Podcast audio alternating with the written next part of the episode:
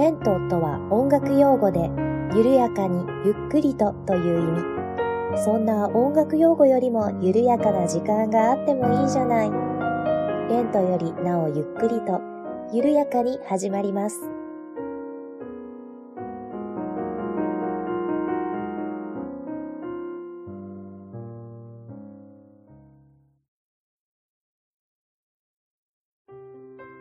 んにちは、はじぶきゅうふです。レントよりなおゆっくりと第47回目の配信です。どうぞよろしくお願いいたします。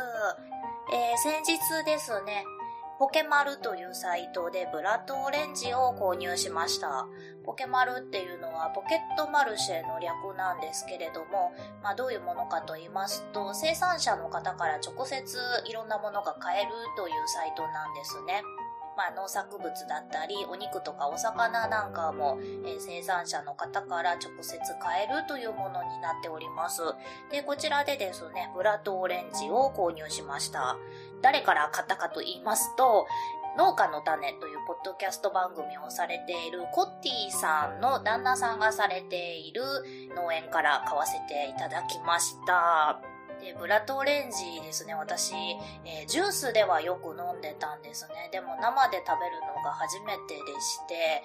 まあ、それはそれは美味しかったです。あの、甘みと旨みが半端ないんですよね。普通のオレンジもまあもちろん好きなんですけれども、なんかこう、ぎゅっと味が凝縮されたような、そんなオレンジでした。でね、ブラッドオレンジっていう名前の通り、ちょっと果肉が赤くって、えーそれもね、なんかとても、こう、芸術的な赤さなんですよね。見た目にもかなり美しくって、えー非常に大満足でございます。えー私がですね、ブラッドオレンジと最初に出会ったのは、あれは学生の時かな、大学生の頃だったかなと思います。まあね、当時彼氏だった今の主人と、えーと、あれは神戸の三宮の地下街、三地下にですね、あの、洋菓子店のモロゾフがやっているカフェがあるんですね。で、こちらで、えー、ブラッドオレンジのジュースを飲んだのが最初なんですけれども、えー最初ね、あの、全然それまでブラッドオレンジ知らなかったので、これオレンジとどう違うんだろうって言いながら注文したんですね。で、まあ、二人とも同じもの注文したんですけれども、まあ、これがびっくりするぐらい酸っぱかったんですね。で、まあ、多分、モロゾフカフェだったので、あの、有名なモロゾフのプリンか、チーズケーキか多分一緒に頼んだんだと思うんですよ。なのでね、甘いものを食べたから余計酸っぱく感じられたのかなとも今になっては思うんですけれども、もうね、びっくりするぐらい酸っぱくって、本当に飛び上がるぐらいだったんですよ。もう主人もね、あの時のことを思い出しては、あれ、お酢だったんじゃないかと思うっていうぐらい酸っぱかったんですね。それぐらい酸っぱかったんです。もう本当にもう顔全体がキューってなるぐらいの酸っぱさでしかなかったんですね。でもね、なぜか当時、えー付き合ってそんなにまだ日が経ってなかったんじゃないかなと思うんですけれども、まあお互いちょっと見栄を張ったところもありまして、いや、酸っぱいけど私酸っぱいもの大丈夫だから飲めるみたいなことをね、お互い言いながらちょっと我慢して飲んだ覚えがあります。まあ本当にね、酸っぱいものお互い好きなんですけれども、で、それからもですね、2回ぐらいそこでブラッドオレンジのジュース挑戦した覚えがあるんですね。で、2回目以降はそんなね、びっくりするぐらい酸っぱいってことはなかったと思うんですけれども、それでもまあまあ酸っぱかった覚えはあります。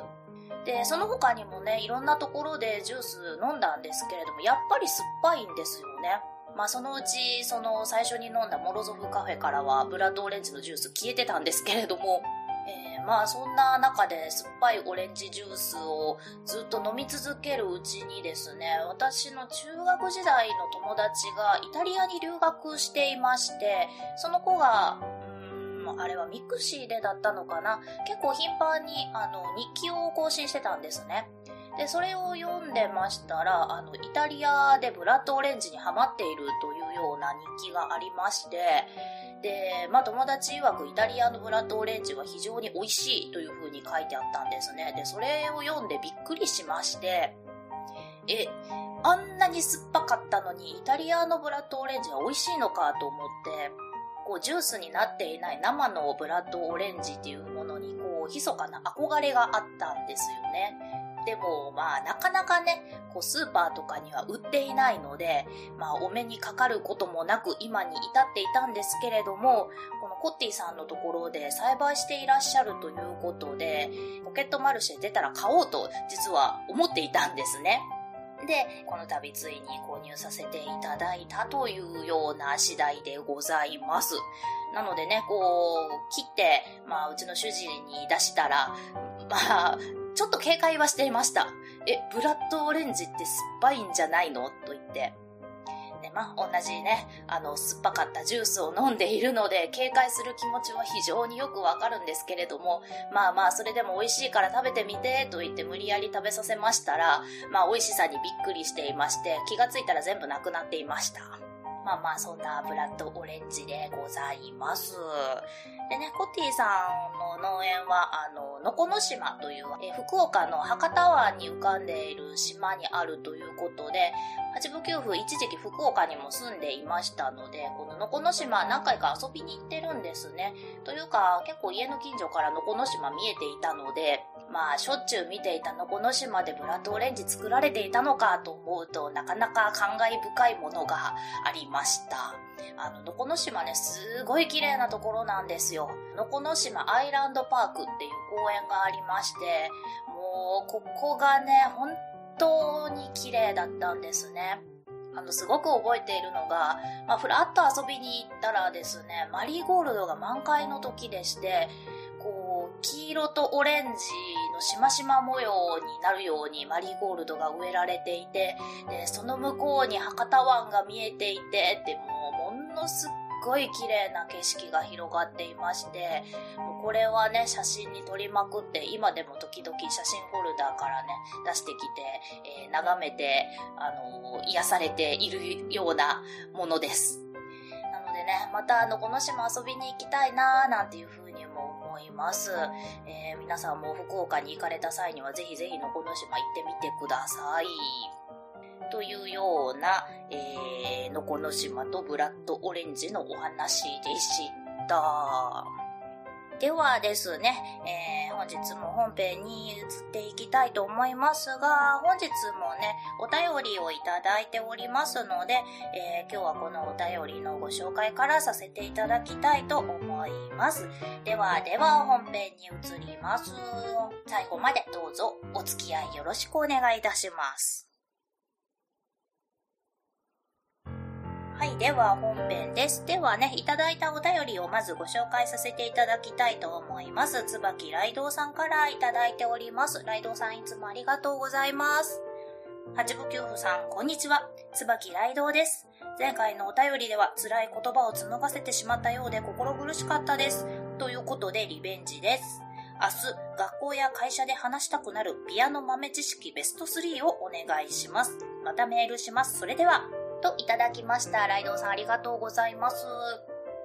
えー、あれですね。あの、前回のお便りっていうのは、あの、音楽漫画のお話ですよね。いやー、こちらこそ気を使わせてしまって申し訳ございませんでした。あの、全然そんな辛くはないんですよ、話す分には。はい。あの、読むのはね、まだちょっとトラウマがあるっていうだけで、えー、特にそんな辛い思いはしておりませんので、えー、心苦しく思わないでください。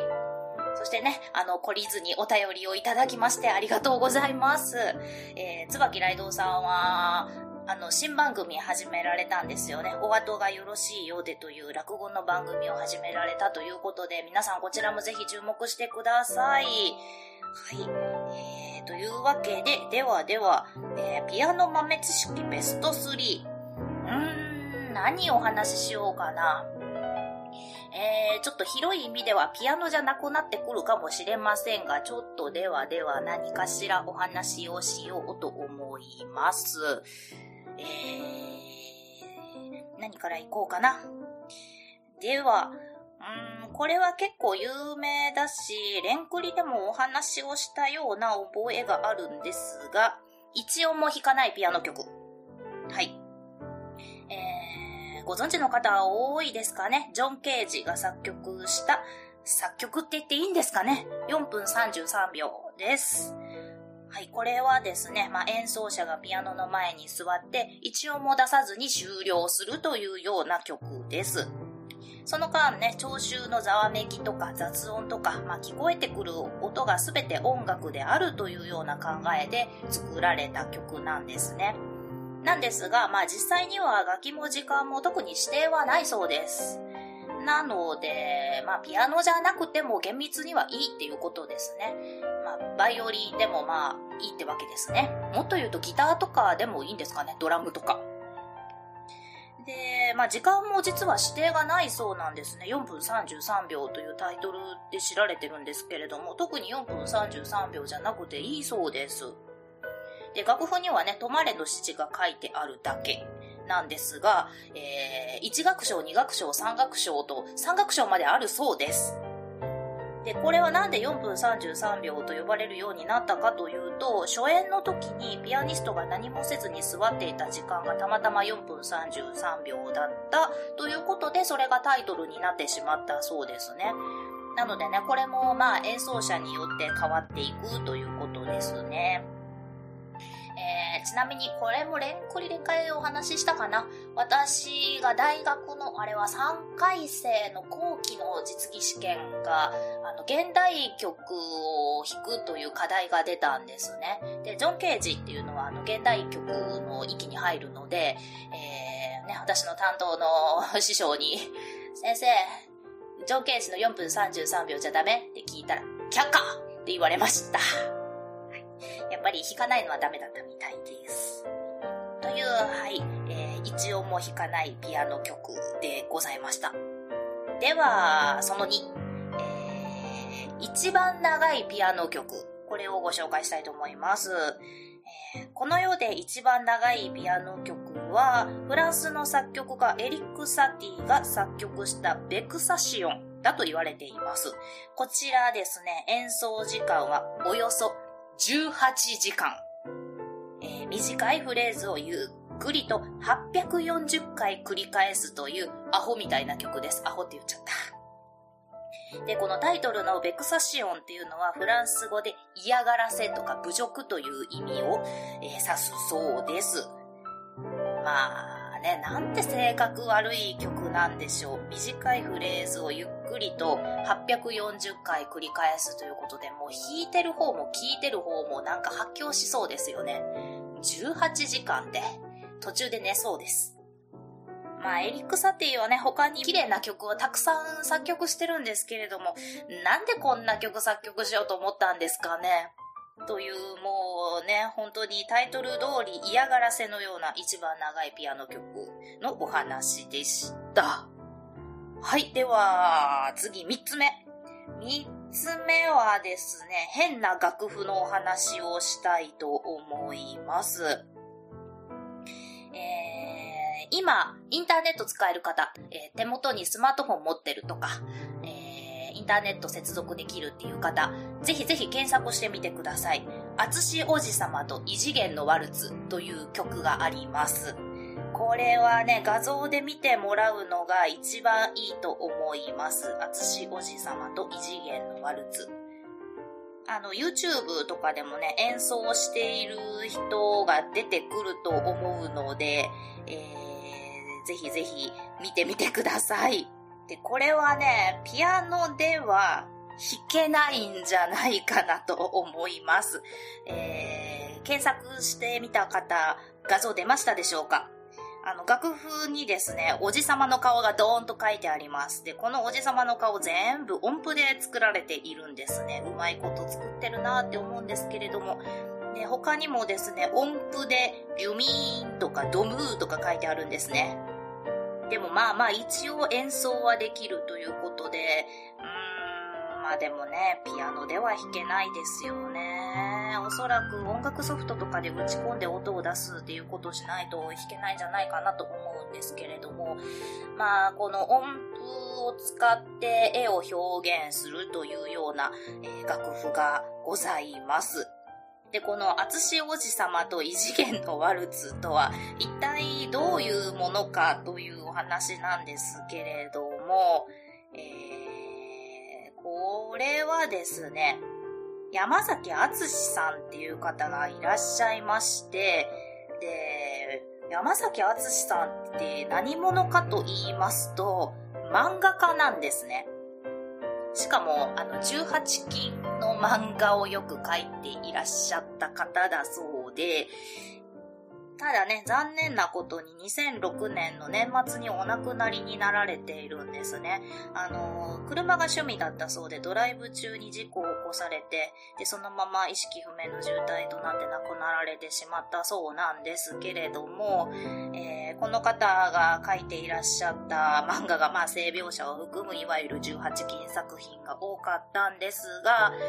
結構こう特徴的な絵を描かれていた方だそうで、まあ、そこがね、異次元のワルツっていうのにつながってくるんだと思うんですけれども、女性キャラ以外の絵面が背景に至るまでいろいろおかしかったそうなんです。なのでね、異次元な背景、異次元な構図という風にも言われていたそうでして、なのでそこがね、この異次元のワルツっていう名前の由来かなと思います。で、あとこの厚し王子様というの、厚しっていうのはおそらくこのね、山崎厚さんから取っていらっしゃるのかなと思うんですけれども、このおじ様というのが、えー、まあ登場人物のお一人だそうで、このおじさまを元にしたコラージュなんかがたくさん制作されていて、まあ、そのうちの一つがこの厚し王子様と異次元のワルツというテーマ曲って言ったらいいのかな楽譜であったそうです。で、まあ、こちらのね、曲というか、この楽譜の方が有名になってしまって、この山崎敦さんは、あの、作曲家というふうに、えー、認識されてしまうことも多いそうですが、この方は漫画家であって、コラージュで作られた楽譜が有名ということだそうです。ね、この楽譜に登場するリュミーンとかドゥムーなんかも、こう漫画の中でよく登場してくる擬音語だそうなんですね。なので、まあ、なんて言ったらいいんでしょう。すごい愛されていた作品というか、なんかだったんでしょうね。で、他にもですね、この厚し王子様と異次元のワルツ、よくよく見てみると、楽譜に、こう、音楽用語のようにですね、アズア王子様、ライクア王子様、なんていう風に書いてあるんですね。おじ様のようにどうやって演奏するんでしょう？まあよくわかんないですけれども、おそらくね、この楽譜を本当にちゃんときちんと演奏しようと思うと、この山崎敦さんの漫画読み込まないと、表現はできないでしょうね。えー、気になった方、まだ検索されてない方、ぜひぜひ、えー、インターネットで、え、検索して、え楽譜を見てみてください。で、他にもですね、えまあ、変な楽譜って言ったらいいのかな？ユーモアが溢れすぎる曲としては、えー、妖精のエアと死のワルツというものがあります。で、こちらはですね、ジョン・スタンプという方が作った、まあ、未完の風刺的楽曲の一つとされているんですね。まあ、ウィキペディア読んでるんですけれども、え1980年に作曲及び著作権登録された作品だそうですが、そのユーモア性と演奏不可能性で有名となったそうです。で、まあこれも、厚し王子様と異次元のワルツと同じような感じで、あの、音符を使って、あの、絵を表現しているというような楽譜になりますが、他にもですね、演奏指示が結構おかしいんですよね。ペンギンを逃がせとか、他にもたくさんのパッションフルーツと共にとか、ヘイヘイオーと歌うこととか、猫を扱うようにとか、なんかね、よくわからない注釈がたくさんついていたりしますし、えー、なんかね、本当に妖精が飛んでるみたいな、あの、音符の並びがをしていたりもします。これもね、本当にもうあの人間の手では弾けないような楽譜になっていますので、あのパソコンでね、ソフトで打ち込んで、えー、音を出すしかないようなものなんですね。なのでこれはもう本当に演奏するための曲というよりも美術作品の扱いですかね。壁にかけて楽しむようなものになってたりします。レッスン室にこの楽譜かかってたらちょっと面白いですよね。という風に、堅苦しいと思われているクラシック音楽ですが、こんなお遊びの要素なんかもあったりします。他にもね、一時期、あの、なんか動画がバズってたような覚えがあるんですけれども、あの、ピンポン競争曲っていうオーケストラがありまして、あの、オーケストラの演奏中に卓球台が運ばれてきて、あの、卓球の試合、試合じゃないな、なんか始めるというような曲もあったりしますし、ティンパニ競争曲っていう曲ではですね、えー、ソリストがティンパニに頭を突っ込むというような、えー、前代未聞の終わり方をするような曲もありますし、あの、楽譜見たらね、本当にティンパニに頭を突っ込むイラストが描かれてるんですよ。もうシュールとしか言えないですよね。あとは100台のメトロノームのための作品とかね、あの、オーケストラ誰もいなくってメトロノームだけ100台並べていってそれで演奏するというような、えー、もう、これ聞いてたら頭狂ってきそうですよね。そんな曲もあったりしますし、あとは、あの、最後指揮者がぶっ倒れるというような指示があるようなオーケストラ曲もあったりします。なのでね、結構現代曲となってくると何でもありみたいな、えー、ところがあったりもします。結構ね、面白いですよ。というわけで、えー、豆知識になったのかな ?3 つとりあえずご紹介をさせていただきました。というわけでまあ3つ目の豆知識はアートになる、えー、楽譜があるよっていうお話ということでまとめておきましょうかね。はい。まあ、なかなかね、えー、オーケストラの途中で卓球台を運び込んできてピンポンやるっていうような演奏会はできないですけれども、まあ、やってる人もたまにいたりしますので、えー、ぜひぜひ良ければ動画なんかも検索してみてください。というところで今日は終わっておこうかなと思います。ではではお聴きいただきましてありがとうございました。